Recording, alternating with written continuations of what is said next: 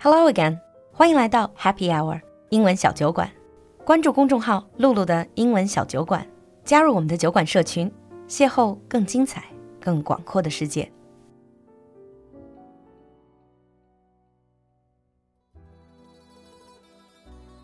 The Nightingale and the Rose by Oscar Wilde. The student looked up from the grass and listened but he could not understand what the nightingale was saying to him, for he only knew the things that are written down in books. But the oak tree understood and felt sad, for he was very fond of the little nightingale who had built her nest in his branches. Sing me one last song, he whispered. I shall feel very lonely when you are gone. So the nightingale sang to the oak tree, and her voice was like water bubbling from a silver jar. When she had finished her song, the student pulled a notebook and a lead pencil out of his pocket. She has form, he said to himself as he walked away through the grove. They cannot be denied to her. But has she got feeling? I'm afraid not. In fact, she is like most artists.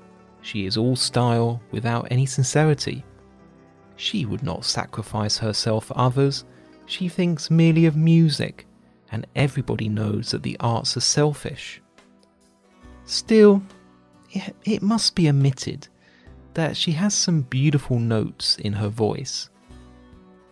What a pity it is that they do not mean anything or do any practical good and he went into his room and lay down on his little pallet bed and began to think of his love. And after a time, he fell asleep. And when the moon shone in the heavens, the nightingale flew to the rose tree and set her breast against the thorn. All night long, she sang with her breast against the thorn. And the cold crystal moon leaned down and listened. All night long she sang, and the thorn went deeper and deeper into her breast, and her lifeblood ebbed away from her. She sang first of the birth of love in the heart of a boy and a girl. And on the topmost spray of the rose tree there blossomed a marvelous rose, petal following petal, as song followed song. Pale was it at first, as the mist that hangs over the river, pale as the feet of the morning, and silver as the wings of the dawn.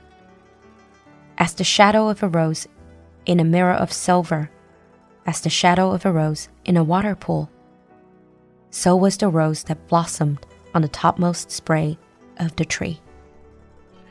But the tree cried to the nightingale to press closer against the thorn Press closer, little nightingale, cried the tree, or the day will come before the rose is finished.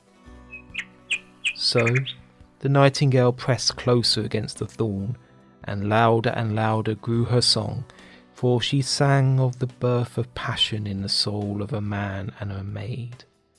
And a delicate flush of pink came into the leaves of the rose, like the flush in the face of the bridegroom when he kisses the lips of the bride. And the thorn had not yet reached her heart, so the rose's heart remained white, for only a nightingale's heart blood can crimson the heart of a rose. And the tree cried to the nightingale to press closer against the thorn. Press closer, little nightingale, cried the tree, or the day will come before the rose is finished. So the nightingale pressed closer against the thorn, and the thorn touched her heart. And a fierce pang of pain shot through her. Bitter, bitter was the pain, and wilder and wilder grew her song, for she sang of the love that is perfected by death, of the love that dies not in a tomb. And the marvelous rose became crimson like the rose of the eastern sky. Crimson was the girdle of petal, and crimson as a ruby was the heart. But the nightingale's voice grew fainter, and her little wings began to beat, and a film came over her eyes. Fainter and fainter grew her song, and she felt something choking her in her throat. Then she gave one last burst of music. The white moon heard it, and she forgot the dawn and lingered on in the sky. The red rose heard it, and it trembled all over with ecstasy and opened its petals to the cold morning air. Echo bore it to her purple cavern in the hills and woke the sleeping shepherds from their dreams. It floated through the reeds of the river, and they carried its message to the sea. Look, look, cried the tree. The rose is finished now. But the nightingale made no answer, for she was lying dead in the long grass with the thorn in her heart. And at noon, the student opened his window and looked out. Why, what a wonderful piece of luck! he cried. Here is a red rose. I have never seen any rose like it in all my life. It's so beautiful that I'm sure it has a long Latin name.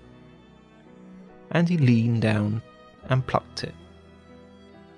Then he put on his hat and ran up to the professor's house with the rose in his hand. The daughter of the professor was sitting in the doorway, winding blue silk on a reel, and her little dog was lying at her feet. You said you would dance with me if I brought you a red rose, cried the student.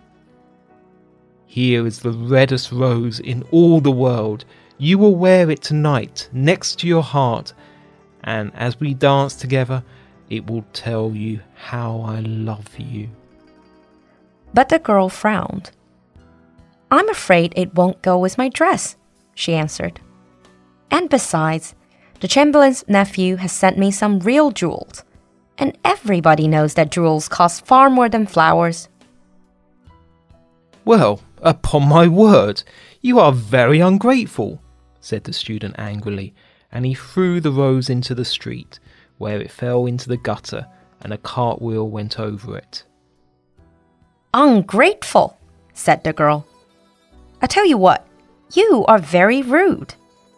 And after all, who are you? Only a student. Why, I don't believe you have even got silver buckles on your shoes, as the Chamberlain's nephew has. And she got up from her chair and went into the house.